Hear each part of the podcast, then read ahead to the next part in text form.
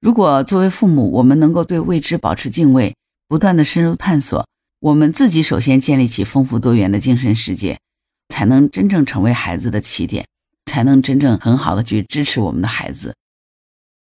你好，我是木兰，欢迎收听订阅当户知。最近杭州萧山的一个妈妈在网上发帖子，说女儿一定要嫁给爱情，怎么办呀？一说到家庭关系呢，就闹僵了。然后呢，女儿就表明说我不结婚了。这个楼主的女儿呢，非常的独立理智，也非常佛系，物质的要求不高，可以用上万的包，也会背几十的小包。他们以后的生活呢，她也想好了，基本生活是没问题的，房子可以租。她年薪二十万，对方的年薪十八万，不买房子，什么问题也没有。可是呢，做爸妈的考虑是更长远的事儿。男方是独子，又是外地的，多少年以后呢？假如男方的父母生病，独生子肯定是要照料的，孩子还小，房贷还要还，工作也许会被裁员，生活肯定是一地鸡毛。而且呢，这个男生也没有名校毕业、高智商人才等硬指标，人品在短的时间内也看不出来。像这类事件之所以广泛的引起关注，其中主要的一个原因是它里面包含了你到底是要爱情还是要面包的永恒理论。那如果面包和爱情都有了，这种矛盾就不存在了吗？关键是在很多情况下，这两种都是处于对立的状态。那么，对于这个妈妈发的帖子，你的意见是什么呢？欢迎在评论区给我留言。评论区热评第一的这个网友呢，就从文化、经济、心理等等多个方面给这个楼主支招，就是一定要拆散这对情侣。其实呢，这个婚恋问题引出来的是两代人的价值差异啊。作为父母呢，多年的生活经验让他们从婚姻的适配的价值尺度来思考问题。他们一般都认为呢，物质规律比所谓的爱情来得更靠谱。门当户对很重要，一重天一个境界。而孩子们初出茅庐，对于未来的世界呢，充满了希望，觉得只要有爱，一切现实困难都可以克服。其实这两者很难说谁对谁错，但是呢，时间是一定会给出答案的。有的女生呢，进入了婚姻生活以后，家庭关系、婆媳关系、育儿琐碎，甚至于说为了一点点钱精打细算，然后这个时候呢，他就觉得当时父母劝他是很有道理的。当然，也有的人两个人相爱，靠着无比执着的信念，凭着自己的双手建立起自己的新生活，向父母证明了当初的选择是正确的。但是这个赌注毕竟风险很大。特别是对于家庭条件比较好的女方来说，父母花了很大的心血养育了自己的女儿，从小被视为掌上明珠，又不缺物质，也不缺爱。当然，做父母的一般都是这样认为。长大以后又被一个条件不怎么样的男人几句花言巧语就骗走了，那怎么受得了呀？这个损失太大了。你发现了没有？这个帖子里的妈妈，她其实更想说的是，自己家的出身不错，但是女儿为什么要找一个条件差很远的男生呢？关于这种事情呢，现在有几种不同的说法。有一种说是呢，这是叛逆心造成的，因为这个女生呢，从小接受了父母无微不至的照顾，但是呢，他也感受到了无孔不入的控制。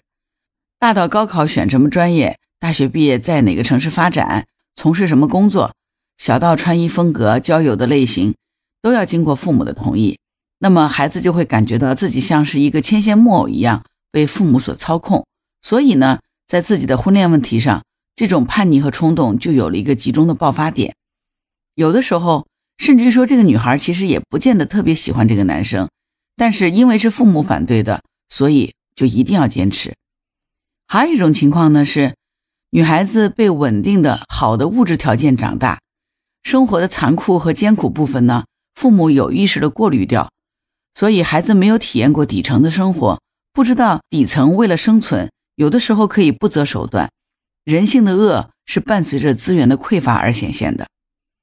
所以，当我们人在面对无知的领域的时候，常常并不是心存敬畏、小心翼翼，而是盲目的自信、跃跃欲试，直到自己掉到坑里了才悔不当初。所以呢，今天呢就想跟你探讨一下这个话题哈：为什么家长不从小就向孩子还原这个社会的残酷呢？如果你是父母，你愿意？从小就向孩子还原这个社会的残酷和真相吗？呃，关于这个问题哈，现在也是有赞成也有反对的哈。赞成的这一方呢，依据是既然孩子们长大之后无论如何也会直面社会残酷的一面，那为什么不从小就了解真相呢？越早让孩子了解，越早就学习了这个生存的技能，将来长大了进入社会，面对这个复杂的情况，孩子才能游刃有余。所以，许多持这个观点的网友呢，就说要跟小孩子说真相，没有必要瞒着掖着，让他越早的知道这个社会的苦和人心的恶，对孩子将来长大就越好。其实这种想法也是存在很大的风险的。我们是不是经常听到一句话？因为一个人的心智年龄啊，他是有一个成长阶段的。我们其实不应该让孩子去经历超越他心智年龄的这种苦难。咱们经常听到一句话哈，叫做“幸运的人一生被童年治愈，不幸的人呢用一生治愈童年”。他的意思就是说，童年的经历会成为一个人的一生的性格底色。就算是成年以后，我们通过各种办法修正早年已经进入潜意识的这些东西，我们也会付出很大的代价。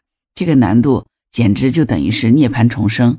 而早年获得比较好的亲密关系，原始的状态呢，在这个关系的容器里面能够很好的被接纳、被认可，那么他的生活就是多彩的。那人性化的这个生命力呢，就是一个人能够与他人、与外部建立良好的关系的基础。也是决定一个人将来能够事业成功、家庭美满的根本性的东西，所以这个人就是被良好的童年治愈了一生嘛。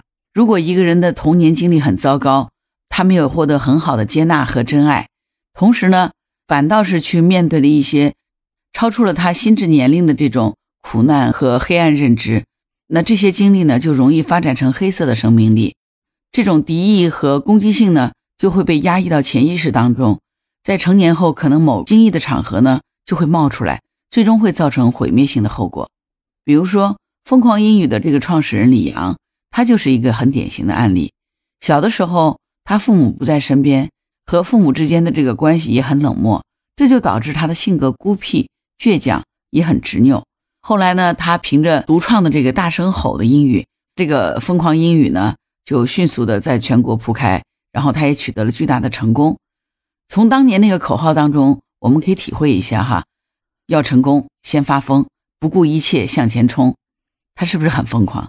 从一个自卑敏感的学生，到成为万众瞩目的导师，李阳在事业上是立了一个非常光鲜亮丽的人设。但之后呢，他的人设就塌了，这个是源于他的外籍妻子哈 Kimi 控诉他家暴，而且呢，Kimi 还把自己受伤的照片传到了社交网络，大家这个时候才发现。原来疯狂英语的李阳在家里也是这般疯狂，一时之间引起了轩然大波。所以，一个人呢，在外人面前，在事业面前，再怎么样能够包装自己、立人设，他的真实面目在家人面前，在他仅有的这个亲密关系的面前，其实是无所遁形的。童年那些被压抑的黑暗的攻击性，让李阳卸下心防之后呢，在他所爱的人的面前肆无忌惮地爆发了。所以。因为这个事情，李阳也沉寂了，对吧？其实本来李阳通过自己的努力实现这个阶层跨越，他已经是人中龙凤了。但是呢，能够进入和融入这个阶层，其实是两码事儿。早年的那些生活呢，在一个人身上是会有很深的烙印的。如果他在成年之后没有能够自我的觉知，并很好的进行疗愈和修复，那么总有一天这个雷会爆掉。就像以前我们老师教育孩子说。吃得苦中苦，方为人上人。我们父母可能是希望通过苦难来激发一个人身上的潜力，我们却忽略了，当一个人心里背负太多的苦难和黑暗的时候，即便是取得了暂时的成功，他也可能会被这个黑暗所反噬的，对吧？所以呢，如果我们让孩子过早的经历超越他心智年龄的苦难，激发的不仅仅只是奋进的精神，还有的是对这个世界的不信任感、精神的匮乏。胆怯，以及为了满足私欲不择手段等等这些不良的影响，成功的荣耀其实也掩盖不了他内心的黑洞。那么，我们不能让孩子直接经历，是不是说在生活的洪流面前就束手无策呢？那让我们的孩子长大以后就完全去碰运气吗？那运气好碰到了贵人，一辈子顺风顺水，事业顺利，婚姻幸福。那如果运气不好，遇人不淑，父母前半生的培养所付出的这个经济成本。情感成本全部都沉默了，难道就只能是认命认输吗？其实呢，也不需要这么悲观。其实让孩子去实践和经历呢，它的难度在于尺度的控制。如果父母过多的干涉，会激起孩子的这个逆反心，从而走向另一个极端。但是如果父母管的太少，没有对孩子进行一定的支持和引导，反而可能耽误人生。呃，就像我们在学车一样的，为什么教练坐在副驾上呢？因为他需要帮助我们，对我们进行培训之后，再通过实践的操作呢。让我们真正能够掌握开车的技能，对吧？就像学车，我们有教练一样，父母就是孩子人生路上的第一个教练。你看，学车的时候，教练第一步是不是教我们理论知识，包括车辆的外形啊、内部的构造啊、车辆的这个各个功能区啊，还有一些交通的标识啊、规则等等？是学完这些之后，我们才开始开车上路的，对吧？那做父母来说，我们也一样啊。如果我们没有给孩子进行理论培训，就让孩子接着直接上路，是不是也是非常危险的？你还记得那个著名的心理犯罪学家李玫瑾老师吗？他曾经谈到他跟他女儿相处，他说他有的时候会把自己遇到的案例跟女儿进行探讨。那主持人就问他说：“你这么直白的跟女儿沟通，怕不怕她有心理阴影？”李玫瑾老师说呢：“不会的，他和女儿会深入探讨这个人的心理动因，再结合他的原生家庭、社交环境来判断。”他说，在这个沟通的过程当中呢，女儿也会对这个社会有更加深刻、更加立体的认识。所以，如果孩子和父母的这个亲子关系非常良好，完全可以自如的交谈，那么父母所给孩子的一些知识，真的是对孩子来说是终身受益的，对吧？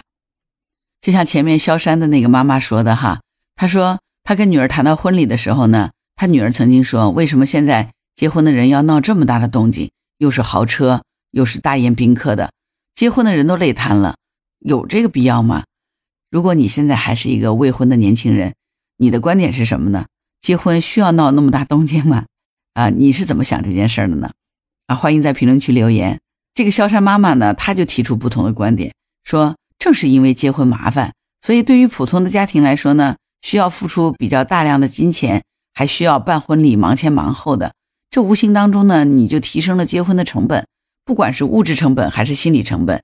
既然结婚是这么麻烦的事儿，那再也不想来第二次了。这样子也可以提升婚姻的这个稳固程度。你看，这个萧山妈妈是不是就在跟她的女儿进行这个婚恋的这个理论教学呀？虽然父母不应该过多的干涉孩子交友，但是孩子和什么人做朋友，这个人的家庭背景怎么样，有没有这个不良的习惯？还是应该有一个基本的了解，就像我小时候，我父母经常说的一句话：，其实父母要真正想管孩子，就是要看看孩子和什么样人的交往，千万不能交到坏朋友，交到坏朋友就把孩子给毁了。所以，父母通过这样的一个陪伴、支持、理论教学，甚至于说不断的沟通探讨、观察总结，慢慢的话就可以让孩子发展出这种成熟理智的恋爱观和婚姻观了，对不对？最终，孩子能够有这么成熟而理智的恋爱观，他如果和青年时期的恋人修成正果，终成眷属，那不就是一件非常值得高兴的事儿吗？所以呢，作为父母呢，我们其实有责任告知孩子这个世界的立体性、复杂性和辩证性。我们应该成为孩子成长路上的好的领导人。作为父母，也应该一路学习，一路成长。社会环境不断的变化。我们这一代孩子面临的这个挑战，可能是身为父母成长整个过程当中都没有经历过的，对吧？如果我们父母能够这样子来陪伴孩子，在充分了解孩子心智年龄的情况下，负责任的、有步骤的告知孩子这个世界的立体性、复杂性和辩证性。比如说，有的人说话不是发乎本心，他只是在代表那个群体的利益诉求。我们只要分析这个人背后的经济利益。大概就可能能理解他的立场了。那有的事情呢，从正反两面来说，可能都是有道理的，因为事物本身就是有两面性的嘛。比如说，在这个《飘》这个小说里，因为作者是南方的贵族嘛，所以在他的笔下，南方贵族就是善良优雅的，而北方佬呢就是残暴无情的。这本身其实就是有偏颇的写法。作者是南方贵族小姐，她当然这样写；如果作者不是呢，她可能就是另外的一种写法了，对吧？比如说，孩子们可能小的时候都看的童话《灰姑娘和海的女儿》，我们是不是也可以另外的解读？那为什么女生总是要等待男生的拯救才能够有出路呢？为什么女孩子就不能够自立自强？女孩子能不能做自己人生的女王呢？如果作为父母，我们能够对未知保持敬畏，不断的深入探索，我们自己首先建立起丰富多元的精神世界，我们才能真正成为孩子的起点，我们才能真正很好的去支持我们的孩子，帮助他一步一步的成长，并逐步认识这个世界的真相。哪怕是最暗黑残酷的人性之恶，你说呢？好了，关于本期节目就到这儿。如果你有什么想法，欢迎在评论区留言。如果你喜欢我的节目，欢迎点赞、评论、转发、订阅、当护知。如果你喜欢木兰，也可以加入木兰之家听友会，请到那个人人都能发布朋友圈的绿色平台，输入木兰的全拼下划线七八九，就可以找到我了。